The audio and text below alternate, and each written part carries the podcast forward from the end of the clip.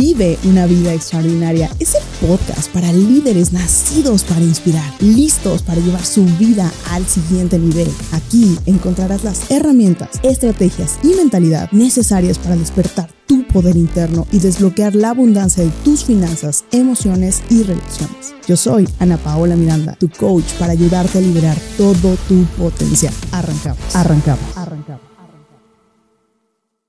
Hola y bienvenido a este episodio de Vive una vida extraordinaria.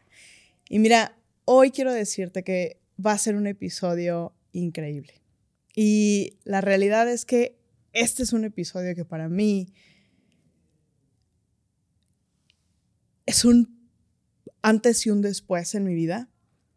Es un episodio que sin duda le tenía muchísimas ganas a que sucediera porque el ser humano que tenemos el privilegio de tener el día de hoy aquí, además de ser un hombre extraordinario, es un hombre que ha venido a marcar una gran diferencia en mi vida y en la vida de todas las personas que le conocemos.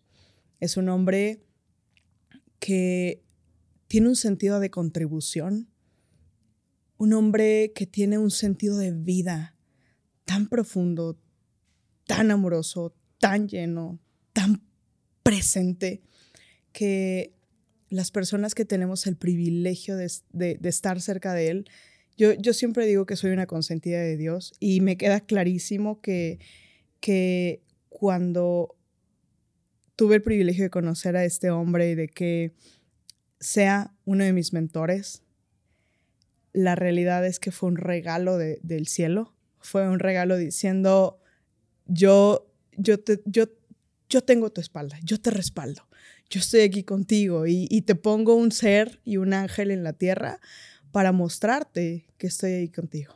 Mi querido Alberto, bienvenido. Muchas gracias, gracias por la presentación y este, yo la verdad es, es, un privilegio para, para mí el haberte conocido, el estar en tu vida y escucharte. Este, somos seres que proyectamos y, se me hace bien interesante porque a lo largo de los podcasts que he estado escuchando contigo, he ido encontrando palabras que me resuenan mucho, ¿no? Eh, lo que vimos con Caro de, es tiempo de vivir. Se me hace bien profundo. Y cuando platicábamos con Ana de, deja que la alegría sea tu guía, deja que tu guía sea la alegría. Se me hace súper, súper espectacular. Y una frase que tú tienes que, que me resuena mucho todos los días la decisión de vivir una vida extraordinaria se toma una vez y el músculo se construye todos los días. Y, la verdad es que nuestra relación ha sido así. La hemos ido construyendo todos los días, todos los días, todos los días, todos los días. Este, desde que tuvimos la oportunidad de conocernos, la verdad es que ha sido, para mí es un privilegio y ha sido un gran regalo porque, pues sí, o sea, eres, eres una hija, eres una hija más en mi familia y pues, me siento bendecido. Mm, y así lo siento, de verdad, desde que, desde, lo sabes desde que te lo dije y me encanta el que yo creo que siempre tenemos a seres humanos cerca de nosotros que nos ayudan a ver nuestra propia grandeza y sin duda tú has sido eso para mí. Tú has sido un, un, un papá que Dios me, Dios me puso así como diciendo, este es tu regalo, este es tu regalo de vida, ¿no? O sea, como como literalmente no tuviste que hacer nada para ganártelo, es, es, eres y como todos los días te presentas ante ti, quiero recordarte con una persona que, que, que vales.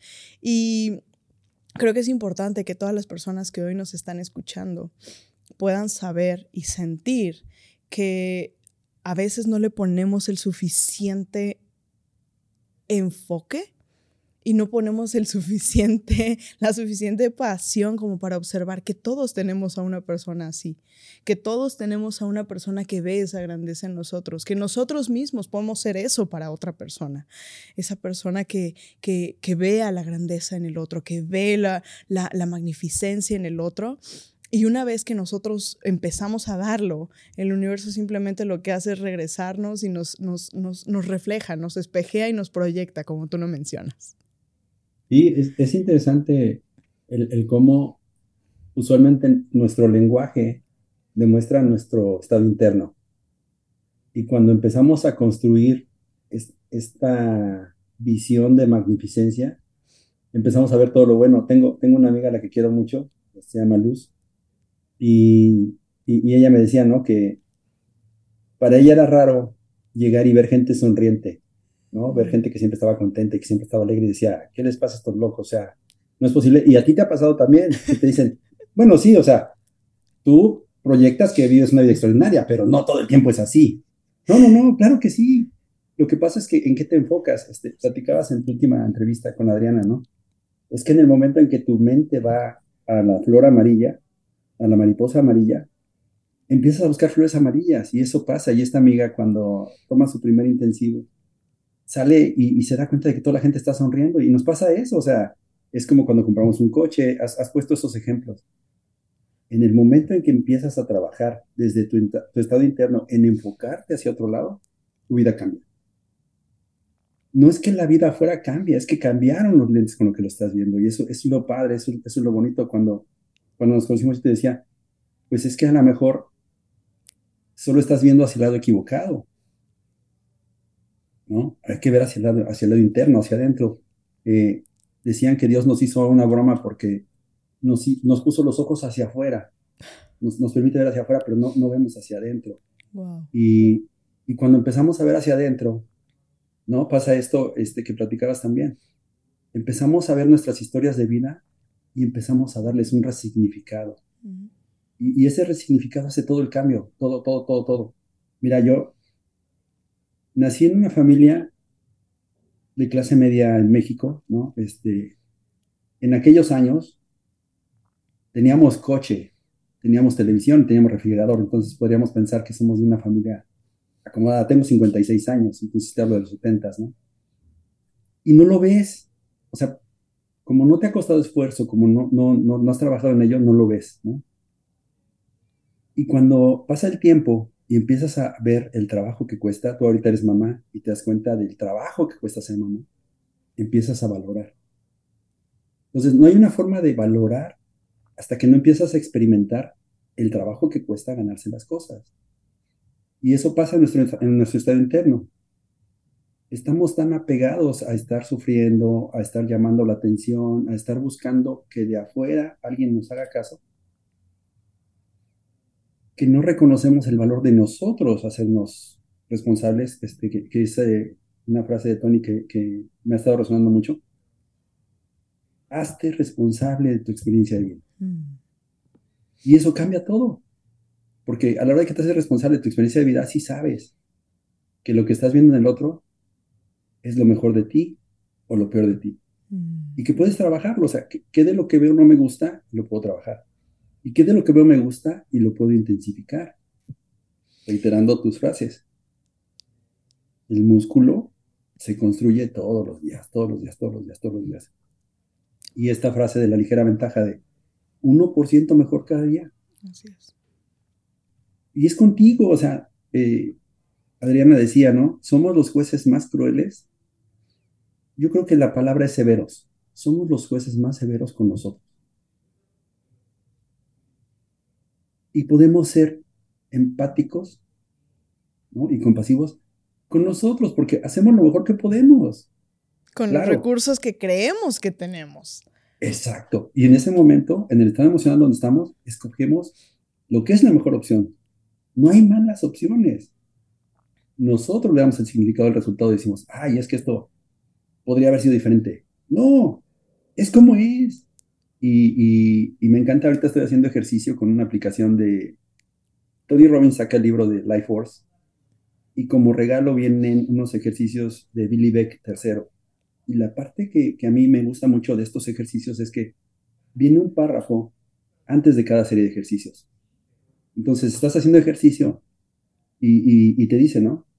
Ok, esta serie son ocho minutos, tu estado mental. Y entonces estás entrenando a tu mente y a tu cuerpo. Así es. Y eso, eso hace toda la diferencia, porque te estás repitiendo las frases. Tú escoges, tú quieres, tú puedes, y nosotros desconocemos esta parte de que nuestra experiencia de vida está ligada al significado que le damos a la actividad que estamos haciendo. Y entonces podemos hacer que algo sea placentero o que algo sea doloroso o desagradable, ¿no? Y, y, que son simplemente conceptos, porque al final el concepto no es el concepto, o sea, el significado fiel del diccionario ni siquiera pone una emoción. O sea, nosotros somos quienes le ponemos completamente el significado. Y, y, por ejemplo, ¿no? Yo pienso en, para mí cuando pienso en disciplina, ¿no? Que hablábamos ahorita de esto, disciplina, para mí es libertad. Para mí la disciplina es la posibilidad de yo elegir qué quiero en mi vida, qué es lo que qué es lo que sí quiero crear, qué es lo que sí quiero poner, qué es lo que sí quiero vivir.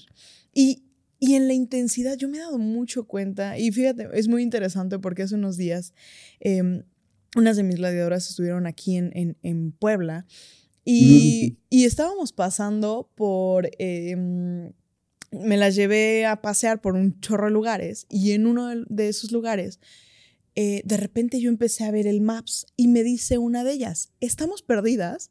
Y le dije, no, estoy un poquito desubicada. Pero lo dije de manera genuina, ¿sabes? O sea, y, se ríe y me dice, pues es que es lo mismo. Le dije, no, no es lo mismo. Le dije, porque yo no me siento perdida. O sea, perdida es, es ya te perdiste. O sea, ya no sé dónde estás, es ya no. Le dije, desubicado es en el momento en el que vea algo que me haga regresar a, ah, es aquí. Es, es la ligera diferencia que existe en cómo nos expresamos, en cómo vivimos la vida todos los días. Mi querido Alberto, ¿cuál fue ese momento para ti que marcó la línea en la arena entre el Alberto que vivía esta, esta persona que mencionas, ¿no? Dices, nos, nos atamos al, dolor, nos atamos al sufrimiento. Y hoy por hoy tú eres un hombre que no solamente vive una vida extraordinaria, sino que invita a los demás y, nos llevas también a, a, reforzarnos todos los días esta vida extraordinaria. Sí, fíjate que un, digo, analizo mi vida, ¿no? Y, es un momento de conciencia porque yo trabajo mucho con la parte de la intencionalidad. O sea, el hacerte consciente implica que te hagas intencionalmente consciente, el que veas por qué estás escogiendo ciertas cosas. Una, una, frase que me resonó mucho fue de un amigo que desafortunadamente ya, ya no está con nosotros físicamente. Y yo le decía, güey, yo soy bien disciplinado. Y él me dijo, no, hacer cosas de manera repetitiva no es disciplinado. Hacer cosas de manera repetitiva, con un propósito, es ser disciplinado. Mm. Y, esta frase me la dijo hace pocos años, hace cuatro años más o menos, cuatro o cinco años. Pero el momento que cambió mi vida fue un amigo al que también estimo mucho, se llama Paco Guerra. Tuvimos la oportunidad de trabajar juntos y, y en un viaje me dice él, ¿te puedo decir algo? Le dije, sí, por supuesto, o sea, no pasa nada. Me dice, mira, te lo voy a decir porque tengo el privilegio de que trabajo contigo, pero no voy a estar contigo. Entonces te lo puedo decir porque pues, finalmente yo me voy a ir a otro lado. Estábamos trabajando en la, misma empresa y él iba a estar a cargo de una planta en Saltillo y yo estaba a cargo de una planta en... Me dice, nadie te quiere. La gente te tiene miedo. Eres un hijo de la chingada. Y, en ese momento yo me quedé así de que, güey, o sea, y empecé a ver los datos que yo había ocultado. Y me hizo un regalo, que fue un regalo de vida porque fue el momento que marcó para mí el empezar a ver cómo podía ser diferente. Me regaló el libro de Cómo ganar amigos e influir sobre las personas. Dale Carnegie. Ajá. Y, ese fue ese momento donde empecé a, transformar mi vida y mis relaciones, en donde empecé a, buscar cómo podía ser diferente. Y, algo que, nos decían mucho, tuve la oportunidad de tomar entrenamiento con ESP, y, y, nos decían, cuando alguien te dice algo, cuando alguien te da feedback, siempre busca ver cómo es cierto. No justifiques, no, no entres en el conflicto de decir, bueno, no, no, no, o sea, es que sí es así, pero no es así, o sea, busca cómo es cierto. Y para mí yo creo que eso fue lo que, lo que me ayudó mucho. En mi vida he ido aprendiendo muchas habilidades, muchas cosas, y, siempre he sido alguien que le gusta progresar, ¿no? Digo, lo, lo, aprendí ya después, como, como bien dijiste en la historia de la niña con los cuatro años que se quiere cruzar la calle, ¿no? no tenemos esa conciencia hasta que empezamos a analizar los datos y empezamos a ver qué es lo que pasa, pero siempre me ha gustado progresar. Nada más que sin foco, como bien dices, sin enfoque, sin una guía clara, pues andas dando tumbos. Y eso fue lo que marcó, el, tener las ganas de, conocer. Y cuando empecé a aplicar las cosas que venían en el libro, me di cuenta y me gustó. Mm. Se sentía bien. Mm. Y entonces ese fue el momento que para mí fue transformación.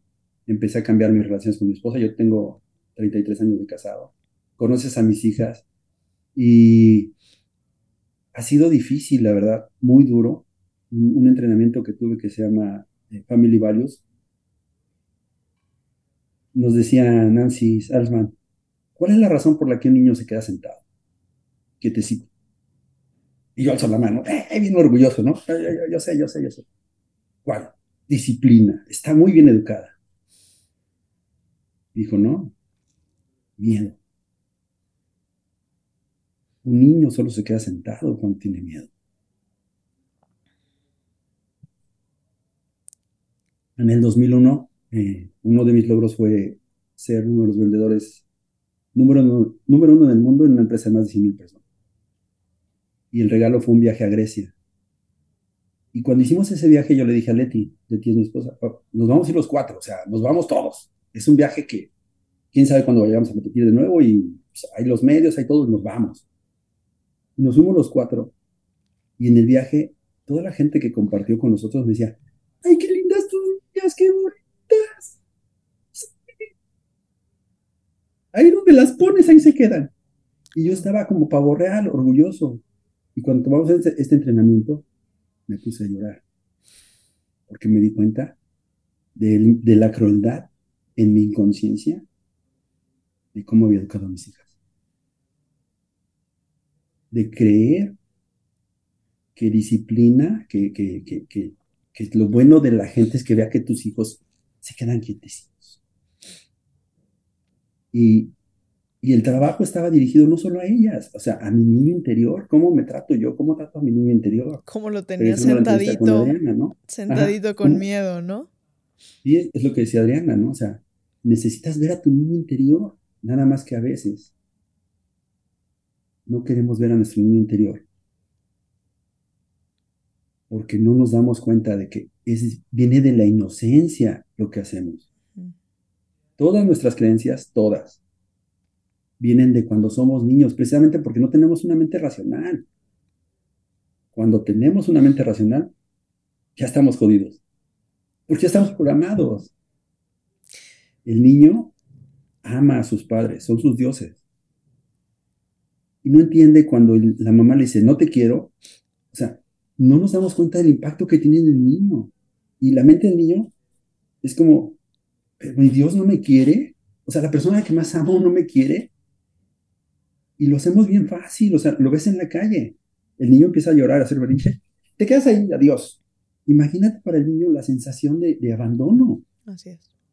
Entonces, esas cosas que no sabemos y que además las traemos indoctrinadas, porque las vivimos de niños o las vivimos con alguien cercano, destruyen nuestra experiencia de vida. Y, hay que trabajar con ese niño interior, hay que agarrarlo de la manita y hay que llevarlo por el camino de regresa a ser quien eras, ¿no? Este, a mí me encanta verte y, la verdad es que me encanta trabajar contigo cada vez que estamos porque es como un juego y es ver a esta niña que otra vez salta y con llena de energía y que anda ahí, bla, bla, bla, bla, bla, bla. Y eso está padrísimo. Está padrísimo. Fíjate que dime. Me hace, me hace mucho sentido y quiero retomar algunas cosas de las que dijiste. Porque creo que efectivamente eh, ese proceso, en, en, el libro de los cuatro acuerdos específicamente, habla de este proceso de domesticación. Y, es muy fuerte. La palabra cuando pensamos en domesticación, pensamos en, un animal, ¿no? O sea, que estamos, vemos algo salvaje y lo domesticamos, lo traemos hacia lo que nosotros decimos que es lo correcto. Y fue muy interesante porque hoy, hoy mientras hablábamos con Ana Solani respecto a, a esa parte, fue muy poderoso el observar que los momentos en los que dejamos que la guía sea la alegría es en los momentos en los que volvemos a esa esencia. Y veíamos la, la inspiración que son esos niños.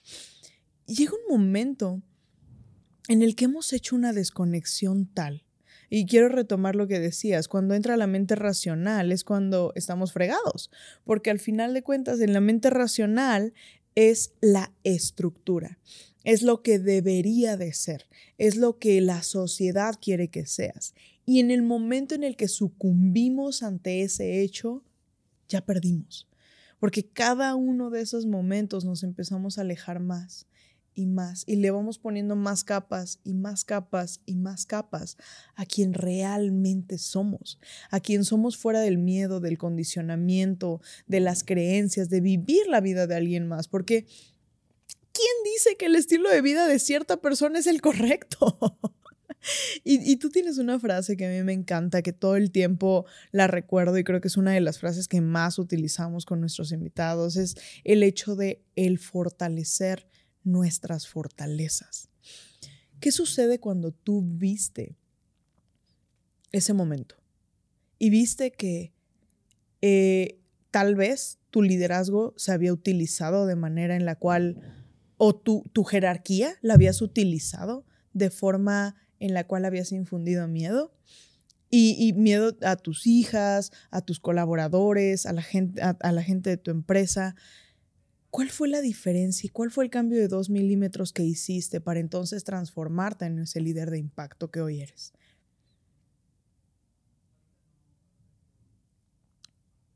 Te perdimos un poquito. Está padre porque es el proceso que vivimos en, algún momento con Vero, este, que estábamos platicando. Una de las cosas que yo agradezco mucho de ESP es que la gente que está dentro es gente que ha ido superando sus, sus issues, ¿no?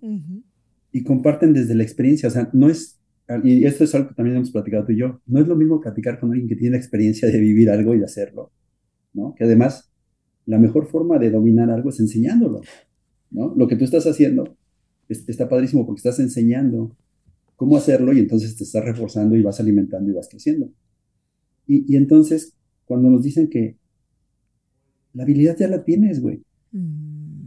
Lo único es que el camino por donde estás siguiendo, como en la ligera ventaja, ¿no? No, no es una línea recta, sino que es una curva. Mm. Lo que hablamos del famoso hoyo 11, pues ahora hay que hacerlo hacia el otro lado, ¿no? No hay, no hay arriba y abajo, en la realidad es, como lo experimentas. Entonces, cuando, cuando veo que viene de un punto de inocencia, pero que además ya tengo la habilidad de hacerlo, mm. y que lo único que tengo que hacer es cambiar el sentido hacia donde lo estoy haciendo, empiezo a hacerlo porque se siente bien. Yo te comentaba, ¿no? Este, tengo el privilegio de tener una empresa y tengo el privilegio de tener gente trabajando conmigo que estuvo conmigo antes de esta plática con Francisco Guerra. Y, cuando se encuentran estas, estas dos este, generaciones, vamos a decir, ¿no? La generación anterior le dice a la generación nueva, güey, ¿qué haces trabajando con ese, ese cabrón? Es un hijo de la chingada, o sea, no hay nadie más ojete que él. Y la gente de la generación nueva le dice, pues no sé de quién me hablan, güey. Esa persona que me dice, yo no la conozco, no la experimento, no tengo esa experiencia de él, ¿no? Y es eso, ese cambio perceptual que te permite ver que ya tienes la consistencia para hacerlo y lo único que hay que hacer es cambiar lo que estás haciendo, ¿no? El, ir hacia el otro lado, el darte cuenta de que lo que estás haciendo no es constructivo, no es placentero, eh, también es algo que platicamos, ¿no? Y te ayuda a ti, ayuda al mundo, y ayuda a tu familia, dale para adelante. Mm. Si te ayuda a ti, no ayuda a tu familia, o no ayuda al mundo, detente. Mm. Algo no es correcto. Y entonces empiezas a cambiar este chip y empiezas a trabajar en esa parte. Y, y nuevamente, desde el niño interno, desde el niño de, pues sí, o sea, y sin el pobrecito, sin la lástima, sino, oye, ok, has hecho las cosas de manera incorrecta, hay otras formas de hacerlo. Mm. Y, es esto que tú hablas tanto de cuando empiezas a cambiar el significado, cuando empiezas esa transformación, porque cambias el significado de las cosas, entonces no solo se siente bien, o sea, sí empiezas a ver tus efectos en el mundo y empiezas a ver tus efectos con la familia. Para, para la entrevista quise escoger Yo soy Juan de Linterna Verde. Linterna Verde es mi héroe favorito. Y hay una frase de él que... Esto es desde que era niño, ¿eh? No era Superman, no era Batman, siempre fue Linterna Verde. Y desde la parte inconsciente. Pero hay una parte donde Linterna Verde y Batman están juntos y Linterna Verde le permite a Batman ponerse el anillo de poder. Y le dice, la diferencia entre tú y yo es que mis valores son la luz y el valor. Y los tuyos, la oscuridad y el miedo. Wow. Y entonces para mí es eso. Mis valores hoy son la luz y el valor. Y lo que busco en las personas no solamente es el valor de que sean valientes, sino que vean el valor de lo que son, lo mejor de ellos. Cada plática que tengo con una persona está enfocada a que vean, sí, lo lograste, lo superaste, estás del otro lado, estás en esta fortaleza que fue como empezamos tú y yo cuando nos conocimos. Yo quiero hablar de ese momento. Ese momento para mí fue mágico porque la verdad es que em, yo estaba pasando por un proceso de vida muy interesante en el cual venía fortaleciendo este ser inquebrantable que hoy por hoy tengo, o sea, que hoy por hoy vivo, ¿no? Y en ese momento todavía estaba como en el, ¿qué estoy descubriendo? ¿Qué estoy viviendo? Venía pasando de, ciertas rupturas, de relaciones, de creencias, de valores. Y entonces estábamos en West Palm Beach y de repente un buen amigo llega y nos dice, me, dice, ¿conoces al buen Alberto? Y yo me le quedo viendo y le digo, no, hola, ¿cómo estás? Y él voltea y me dice, yo sí te conozco. Y yo me quedé como, ¿qué? Y me dice, yo sí te conozco. Es más, te sigo. Yo dije, no, espérame, o sea, este hombre entonces sí me conoce, qué oso. y en ese momento para mí fue como, wow, o sea, hay una frase que, tú utilizas y que para mí se ha vuelto una, un, eje conductor en muchas cosas y es esta parte de nuestra voz, es solo una voz hasta, hasta que a alguien le hace sentido. Y quiero enseñarte esto porque me encantó. Honestamente estaba haciendo eh, un recordatorio específicamente de algunos, del de, día que nos conocimos y de cómo fue ese evento. Y no sé si se alcanza a ver, la vamos a poner por ahí, pero no sé si se alcanza a ver. Pero es una fotografía en la que estamos en una casa que fue donde estaban todos los miembros, los, las personas con las que más conexión hicimos. Eh, dos seres increíblemente hermosos. Eh, Frank y Harley hicieron un, o sea, una cosa increíble por, por los demás de contribución. Y ese día estábamos ahí en la sala conversando. Y esa foto la quise sacar porque cuando le hice zoom, yo me di cuenta de que tú estabas viendo eso que yo no veía en ese momento. Tú estabas viendo esa fortaleza, tú estabas viendo ese corazón, tú estabas viendo esa niña que, que durante mucho tiempo se había escondido. Y tenías unos ojos que hoy que lo veo me hacen recordar tanto ese momento de, tú viste la fuerza antes de yo misma poderla ver. Y, eso es algo que, que, que realmente para mí es, lo quiero agradecer y quiero compartirlo con todas las personas que hoy nos escuchan, porque hay alguien ahí afuera que ve la fortaleza en ti. Hace unos, en unos episodios les decía, yo veo esa fuerza en ti. Y yo veo esa fuerza en ti no porque, porque te conozca, porque hay muchos seres a los que no conozco, pero veo esa fuerza en ti porque estás tomando una decisión. Simplemente el hecho de decidir escuchar, entrenarte, escuchar un podcast, mejorar 1% todos los días hace una gran diferencia en el mundo. Y quiero, quiero poner ese día como el parteaguas, porque creo que tú tienes esa virtud en general. Tú ves en los demás esa grandeza, pero a la vez no podemos ver en el otro lo que no vemos en nosotros. Sí, es que es proyectivo. Nosotros teníamos una clase que se llama Tributo y por más de cuatro años estuve haciendo, yo publico todos los días en Facebook, todos los días, todos los días, todos los días. Y, y platicaba yo con un muy buen amigo, José Roberto. Todo lo que publico es acerca de mí, es de mi experiencia de vida, es, es lo que percibo. Y hacer esta práctica de tributo me desarrolló esa habilidad de ver lo bueno en las personas y de ver lo mejor y, y de ayudarlos a que vean esas fortalezas y que vean ese, ese, ese ser maravilloso, lleno de luz y de calidez, que está ahí. Es el linterna verde. ajá, y que solo está oculto porque no se ha hecho consciente, ¿no? La intencionalidad. Eh, Hay, hay gente que platica en el podcast que dice, la fuerza de voluntad no es suficiente. Es claro que es así. En, en el universo de los linternas verdes, el anillo de poder solamente es ineficiente contra el color amarillo que representa el miedo. Mm, Un linterna verde no es alguien que no tiene miedo, es alguien que tiene la habilidad de superar sus miedos. Y el anillo construye lo que la persona se imagina. Y lo que construye es tan fuerte como su valor. No es la fuerza de voluntad, es el valor. Cuando tiene miedo, el anillo, la, la estructura o lo que haya creado, se destruye. Entonces, para mí es, es eso. ¿Cómo ayudamos a las personas? Primero a que vean su luz. Y después a que escojan transformarlo. mm. Porque también es una de las frases que tú y yo hemos eh, comentado muchas veces. No puedes ayudar a alguien que no pide ayuda. A veces queremos ayudar a las personas porque vemos su grandeza, vemos su capacidad. Pero si la persona no quiere ayuda, no hay nada que hacer. Es el primer No paso. puede. Es el primer paso. Así es. ¿no? Es como en Alcohólicos Anónimos. Hola, soy Alberto, soy alcohólico. Ok, qué bueno, y entonces vamos a darle y vamos a trabajar y vamos a transformar. Pero si no, no hay nada que hacer. No hay nada que hacer.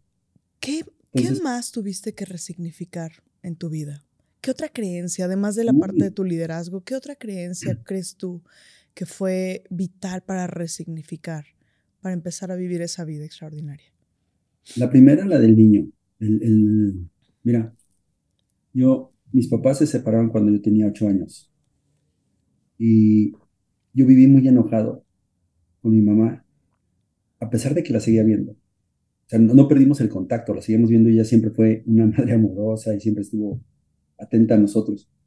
Cuando mis papás se divorcian, mi papá me dice que no haga un juicio porque no tengo la edad ni la capacidad de, de saber por qué lo hace, ¿no?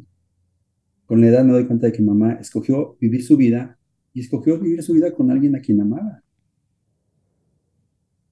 Entonces, es una lección de vida y dices, wow, en este enojo, yo culpo a mi mamá y digo, no, pues, eh, así como tú decías, ¿no? Cuando la gente dice, ¿en qué momento cambiaste? Yo veo mis fotos de, de niño, ¿no? En los cumpleaños y todo esto, mientras mis padres estuvieron juntos. Y, o sea, siempre estoy sonriendo y, o sea, soy un gordito frejoncito y muy lindo, ¿no? O sea, ¿en qué momento lo pierdes? En el momento en que dejas que la amargura Mm, y el enojo sean las guías de tu vida. mm, Y entonces, en, eh, en uno de los talleres de ESP que se llama Ginés, tienes la oportunidad de ponerte emocional, de ponerte vulnerable. Y me doy cuenta del significado que tenía para mí el amor de mi mamá. mm. Y me doy cuenta del amor tan grande que, que ella tenía por nosotros. Y entonces dejo de pelearme con las mujeres. Porque es algo curioso, o sea, cuando nosotros sentimos que carecemos de algo, nos hacemos adictos como a la droga, a estar buscando eso para saciar. Y entonces buscas tener relaciones con mujeres en donde tú seas la parte dominante, porque lo que no quieres es esta parte de me va a lastimar. Buscas relaciones que son superficiales porque no quieres conectar con la parte emocional, no quieres conectar con la parte del amor.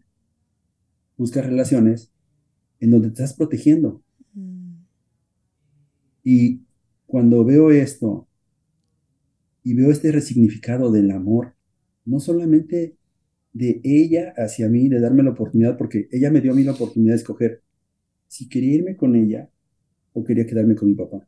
Yo tenía ocho años. Yo escogí quedarme con mi papá, amaba a mi papá. Y nunca vi esa parte como un regalo de ella hacia mí. lo vi como una parte de, ¿cómo me quito de encima este güey? Sin darme cuenta de ese regalo. Y cuando tuve la oportunidad de platicar con ella y de hablar de esto, lloramos los dos. Para mí fue, un momento muy, muy, especial. Mi mamá falleció un, un 12 de mayo, tuvo leucemia. Y llegó un momento en que ella dijo, ¿sabes qué? Ya me cansé ya estoy hasta la madre, ya no quiero saber nada de esto. O sea, no es mi vida, no, no soy la persona para estar acostada en una cama, que me estén cambiando pañales, no, ya no. Y nos vimos para el 8 de mayo, porque el 10 de mayo caía en un martes. Y entonces empezamos a platicar de muchas cosas y yo le dije, ¿sabes? Tú ya hiciste la tarea que tenías que hacer porque todos somos adultos, ya algunos estamos casados, tenemos hijos. Para mí ha sido un privilegio verte amando a mis hijas, ¿no? Conviviendo con ellas, este, les decía mis pollitas. Y, ellas te aman. Y la verdad, yo creo que si tú tienes en la cabeza que quieres que te sigamos recordando con esta fortaleza y con esta alegría y con esta vida, y crees que es el momento de descansar, pues está bien, o sea, quiero que sí sepas que, que yo estoy bien con eso y que yo creo que mis hermanos también y podemos tocar el tema con ellos y, ella fallece el jueves, que es 12. Y yo creo que es esta parte de amorosa, de decir, sí, o sea, yo quiero que me recuerden así. Entonces, ese fue un significado para mí que me ha permitido tener, como contigo, esta relación con las mujeres amorosa, protectora, de cariño, de cuidado, que no tendría sin ese reconocimiento de la grandeza del amor que la mujer prodiga hacia los hombres. Mm. Para mí, o sea, es, esas de esas cosas que realmente sí resignificó. Yo escribo, Y, le he dicho a mi esposa, Leti, los mejores momentos de mi vida, las mejores cosas de mi vida, las debo a ti. Y no, no es que las debo como algo de obligación, es un reconocimiento de agradecimiento, porque la realidad es así. Mi nieto es resultado de mi relación con ella mis hijas es resultado de mi relación con ella. Muchas de las cosas que hago es resultado de mi relación con ella. ¿Cómo no se lo voy a agradecer? Y es este cambio perceptual. Porque la mayoría de las personas en las relaciones estamos enojados con otra persona porque no se dio el café, porque no se levantó a desayunar, porque no se despidió. Y le ponemos peso a nimiedades y le ponemos peso a cosas que simplemente nos van, le van quitando el gozo y el júbilo a la vida. Y yo creo que, que sin duda, cuando empezamos a observar la vida como lo que es, un regalo, cuando empezamos a darnos cuenta de que tenemos un privilegio al despertar todos los días, al poder ver en el otro ese brillo, ese, esa luz, cuando podemos ver el privilegio que es simplemente tener 8000 84.600 eh, segundos todos los días extras. Y es como decir, ¿cuántos más lo desearían en este momento? Y yo tengo el privilegio. Una de las cosas que, que, tocó mucho mi corazón en este proceso fue el, el cuando le dices, puedes hacerlo, ¿no? O sea, es como te suelto, porque muchas veces es nuestra misma proyección lo que, lo que está deteniendo a la otra persona. Y quiero poner específicamente algo que ahorita todo el, día, todo el tiempo que hemos estado en la conversación he estado viendo, y es decisiones. La decisión de vivir, la decisión de vivir y blanco, o sea, tenemos el espacio. ¿Cómo vas a vivir? ¿Qué fue o más bien, para ti, ¿qué es esta vida extraordinaria? ¿Cuáles son los, las cosas que tú, que tú haces todos los días para vivir esa vida extraordinaria? Mira, yo empiezo mi día, despierto, y ahorita estoy cambiando algunas, este, eh, algunos hábitos. Es, es, bien cierto, ¿no? Los hábitos construyen tu vida. Tony Robbins nos invita a hacer priming todos los días, ¿no? Y, dice él, hay días en que no lo hago, pero llevo años haciéndolo. Entonces, cuando yo despierto, eh, Dean Graciosi puso un reto hace un par de años, que repito todos los días. Son 30 días y lo estoy repite y repite y repite porque creo, como bien dice que la maestría ese efecto de la repetición. Y, y el primer día de este reto de, de Dean es despierta, haz tres respiraciones profundas en tiempos de cuatro segundos. ¿no? Y empiezas uno, dos, tres, cuatro, inhalas, sostienes, un, dos, tres, cuatro, sostienes, un, dos, tres, cuatro, exhalas, un, dos, tres, cuatro, sostienes y así tres veces. Y luego te invita a que pienses en dos cosas por las que estás agradecido. Y después que pienses en dos cosas que quieres lograr en el día. Eso es en el momento en el que me despierto. Y después hago el ejercicio de priming con Tony, que son prácticamente 13 minutos. Y sí creo que esta parte de nuestra mente que crea esta imagen de que hay una parte del ejercicio con Tony que es la tercera parte donde estás limpiando tu cuerpo con tu energía, ¿no? Haces esta energía que puede ser luz blanca o puede ser luz dorada y entonces la pasas a través de tu mente y estás limpiando todas tus emociones, y estás limpiando tu cuerpo y estás sanando tu cuerpo. Creo que eso es lo que marca el cómo quiero vivir mi vida. Agradeces, conectas con las metas que quieres lograr y te sanas, te limpias, es como bañarte. Así es. Entonces, hacer ejercicio, yo hago ejercicio todos los días, me encanta hacer ejercicio, y empecé a encontrar este significado de ese ejercicio porque lo hago con el placer de hacer el ejercicio.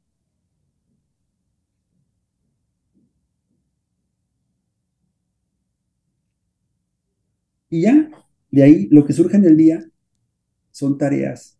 Algo que sí tengo mucho es, no tengo el teléfono todo el tiempo, así como tú este, platicas, ¿no? El WhatsApp, las únicas eh, notificaciones que están activadas son mi familia, ¿no? Mi esposa y mis hijas, y ya. Todos los demás, están archivados.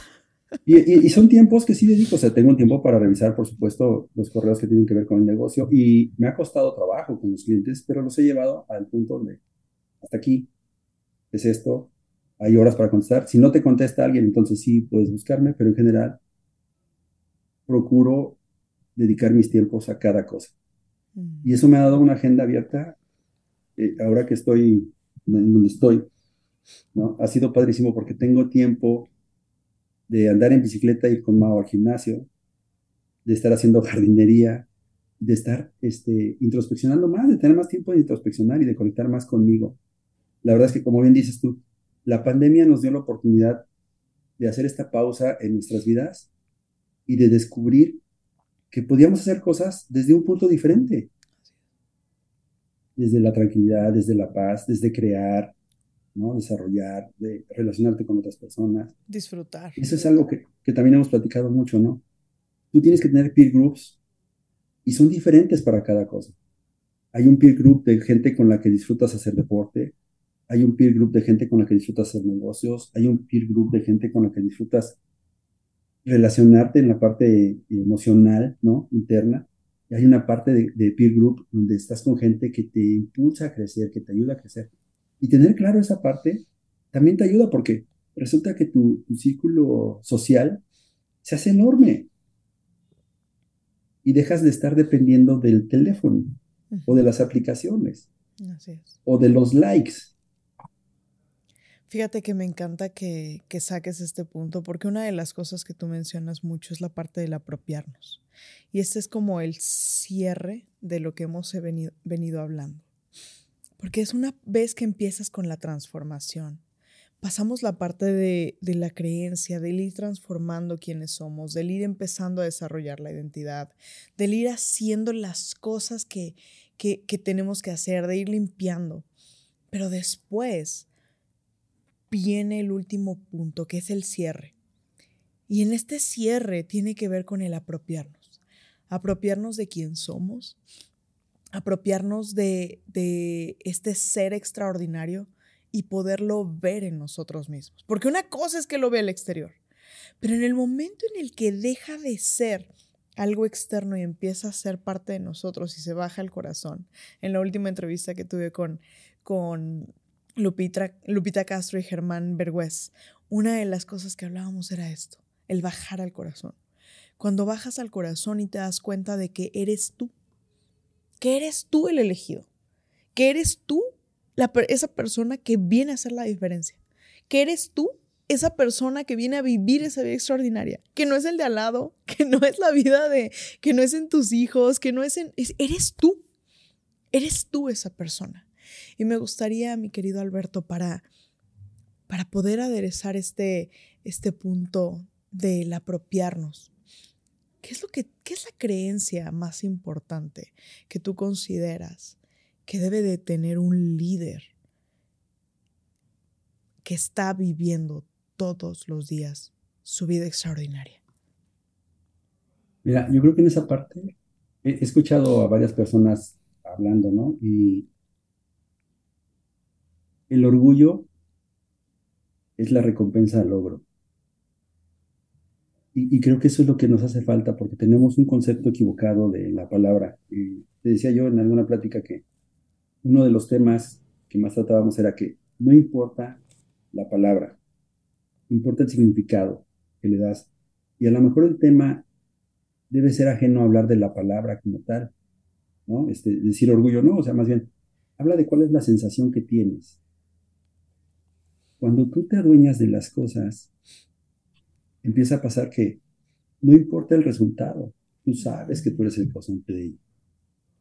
Y esa es la parte que es importante, que un líder debe de tener, reconocer que tú eres el causante, son tus efectos, es como dice Tony, la vida no pasa, no te pasa, la vida tú la creas. Entonces, ¿cómo soy yo el responsable de esto? Hace toda la diferencia. Así es. No buscas culpables, ¿no? A mí me encanta, yo tuve la oportunidad de empezar a trabajar en General Motors, eh, no como empleado de General Motors, como contratista de General Motors, cuando la planta en Silao empezó a trabajar. Y me encantaba que en cada evento que pasaba, no se buscaba el culpable, se buscaba cuáles fueron las causas que ocasionaron esto para evitar que volviera a suceder. Mm. Y, en, la, mañana que está escuchando el podcast con Adriana, esa es una parte que a mucha gente se le olvida. O sea, sí podemos evitar que vuelva a suceder. Mm. O sea, ya nos pasó algo, sí puedes evitar que vuelva a suceder si aplicas las lecciones aprendidas. Claro. En lugar de buscar a quién culpar. Así es. Y, en muchas organizaciones, lo he experimentado, tengo el privilegio de trabajar para muchas empresas transnacionales, buscan a quién echarle la culpa. Ah, tú fuiste, ah, tú fuiste. Ah, no, no, no. Busca qué fue lo que causó el problema. Y entonces cuando un líder realmente es un líder, lo que busca es, ¿cómo soy yo el causante? ¿Qué fue lo que dejé de hacer? ¿No? Cuando hablamos de delegar, delegar no quiere decir, deja que alguien más lo haga. Delegar quiere decir, asegúrate de que la persona que lo va a hacer entiende cuál es el propósito. Mm. Y eso cambia todo. Tú, ahorita eh, hemos platicado, ¿no? Buscas quien te ayude porque precisamente el crecimiento viene de empezar a delegar. Entonces, uno se adueña y en ese momento toda la vida cambia. Eh, yo veo que muchas personas usan términos, ¿no? Como responsabilidad total. No, güey existe la responsabilidad. Es como estar embarazado. Que quieras tomar o no, existe la responsabilidad. Que quieras jugar a negarla o que quieras jugar a que puedes tomar un poquito más, no, no existe. No existe. Entonces, en ese momento tu, tu chip también empieza a cambiar porque dejas de justificar. Yo, yo decía, es curioso cómo nos educan de niños, ¿no? Para no hacernos responsables, porque yo estoy en la casa, me pongo a jugar con la pelota, rompo el jarrón de la abuelita, y mi mamá entra bien enojada y dice, ¿Quién lo rompió? Y mi mente de niño lo que hace es que, ah, chinga, no fui yo. Fue la pelota. O sea, fue alguien más. Y entonces creamos esta personalidad, ¿no? De que no soy yo, o sea, fue, mágico, ¿no? Cuando alguien dice, es que se rompió, es que se perdió. Yo les digo a, mis colaboradores, ¿no? Es que se me perdió. Digo, no, no se te perdió, nada más lo dejaste en algún lugar donde una persona pasó lo vio solito y dijo, se lo van a chingar, mejor me lo llevo. Y se le olvidó poner una notita que dijera, señor, te dejo aquí esto, cuando lo quiera, me puede buscar en ese teléfono. Y se ríen y les digo, pues es que es la realidad, o sea, no perdemos cosas. Mm. No tenemos cuidado con las cosas. Se cayó cuando eh, me pasa con los teléfonos celulares, ¿no? Es que se cayó, les digo, sí, me imagino que ya estaba toda esa vida y dijo, yo me voy a suicidar y se aventó, ¿no? y, se ríen. Pero es la forma también de, hacerte consciente, ¿no? Las cosas, eh, otra vez, digo, tú y yo sabemos que cuando le pones una emoción a algo, se te queda. Y, es divertido y es padre porque pues, quieres ser un gran líder, asume la responsabilidad y pregúntate, ¿qué dejé de hacer o qué hice para lograrlo? Y siéntete orgulloso de tus logros. Mm. Siéntete orgulloso porque eres una fuerza causal en el mundo. Completamente, completamente. Para mí creo que es muy importante el poder hablar de esta transformación desde este lugar de vivencia, porque sin duda los pasos que vamos dando van forjando el camino. Y recuerdo perfectamente una frase que, a mí me, me hizo mucho sentido y, y es todo lo causamos, todo lo causamos. Y apropiarnos de que todo lo estamos causando, de que las cosas buenas las causamos, de que las cosas malas las causamos. Es que quiero poner en mi vida, qué quiero poner en mi, en, en eh, qué quiero traer a mi mesa. En este viaje nos has llevado desde el cambio perceptual, el lenguaje, esta forma de apropiarnos. Y creo que es completamente enriquecedor el hecho de poder observar cómo a través de... Yo sé que tú eres un fiel seguidor de, te gusta mucho esta parte de la comedia y me gustaba mucho que mencionabas el otro día, lo que sucede es que los comediantes ven las cosas que todos los demás pasan por alto y las hacen obvias y los hacen de manera, de manera simpática en la cual anclan la emoción.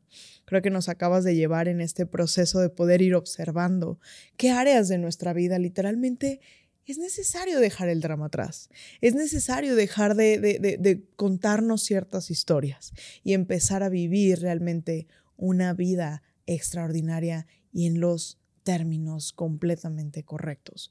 Mi querido Alberto, para cerrar esta rica entrevista, me gustaría saber específicamente para ti, vivir una vida extraordinaria. La clave de vivir una vida extraordinaria, ¿cuál es? No hagas drama. estaba, recordando ahorita que estabas hablando, ¿no? Lo que dice Deepak Chopra en sus 21 días de meditación. La ley del mínimo esfuerzo no es no hagas nada, es deja de hacerla de pedo. Mm. Disfruta la vida. Si no haces drama, la vida es extraordinaria. Así es. Tú, y yo hemos platicado mucho referente a eso, ¿no? O sea, hay gente que quiere pasarse la vida haciendo drama para después hacerse un guerrero o hacerse un héroe o hacerse una víctima. Cuando dejas de hacer drama, tu energía tiene mejores resultados, tienes mejores efectos en el mundo, porque no tienes que usar energía primero para sufrir o para hacerte la víctima y después para hacerte leve. Vas directo, ¿no? Es, en, lugar de así que eh, tú me decías el otro día, es como irte por la autopista de cuota. Pues llegas más rápido porque es más directo. Así es. Entonces, ¿quieres vivir una vida extraordinaria? No hagas drama. Y eso no quiere decir que no vas a enfrentar dificultades, eso no quiere decir que no vas a enfrentar obstáculos, eso, al contrario, quiere decir que vas a disfrutar del proceso y vas a poder conectar con esa parte de progresar. O sea, algo que tú y yo platicamos mucho, lo que no se mide no se puede mejorar. Mm. Y la única forma de que sepas que ya llegaste al hoyo 11 es midiendo. Así es. Así es. Así que yo te quiero decir, a ti que el día de hoy estás escuchando, si algo de esto a ti te hace sentido, es el alma tocando, es el alma tocando y diciéndote, es tiempo, es tiempo de comenzar a vivir. Es tiempo de dejar de creer las cosas que ya no te están, ya no te están sirviendo. Es tiempo de empezar a vivir una vida en tus términos. Es tiempo de liderar y no seguir. Y liderar, ser un líder, no significa que la gente te va a seguir. Significa que la vida va a ser en tus términos, que tú vas a poner la marcha hacia donde quieres ir. Ese es un líder. Y hay una gran diferencia, una diferencia abismal entre ser buena persona y ser líder. Una buena persona va a ser una persona que se va a conformar y va, a, ser, va, a ser condescendiente. Un líder va a ser aquel, aquella persona que va a decir, lo, lo, único que voy a aceptar es excelencia. Es excelencia de mi parte, es excelencia de, de, la parte de los demás, es excelencia de mis relaciones, es excelencia de mi exterior, es excelencia en mi vida. Todos los días 1% más. Mi querido Alberto, es un honor, un gusto. De verdad eres un hombre completamente extra, extraordinario. Muchas, muchas gracias por esta entrevista. Y nos vemos en el siguiente episodio. Si te gustó el episodio y aún no lo haces, síguenos en tu plataforma de podcast favorita, así como YouTube e Instagram. Me encantará leer en los comentarios qué fue lo que más te inspiró. Nos vemos en el próximo episodio y recuerda, vive una vida extraordinaria.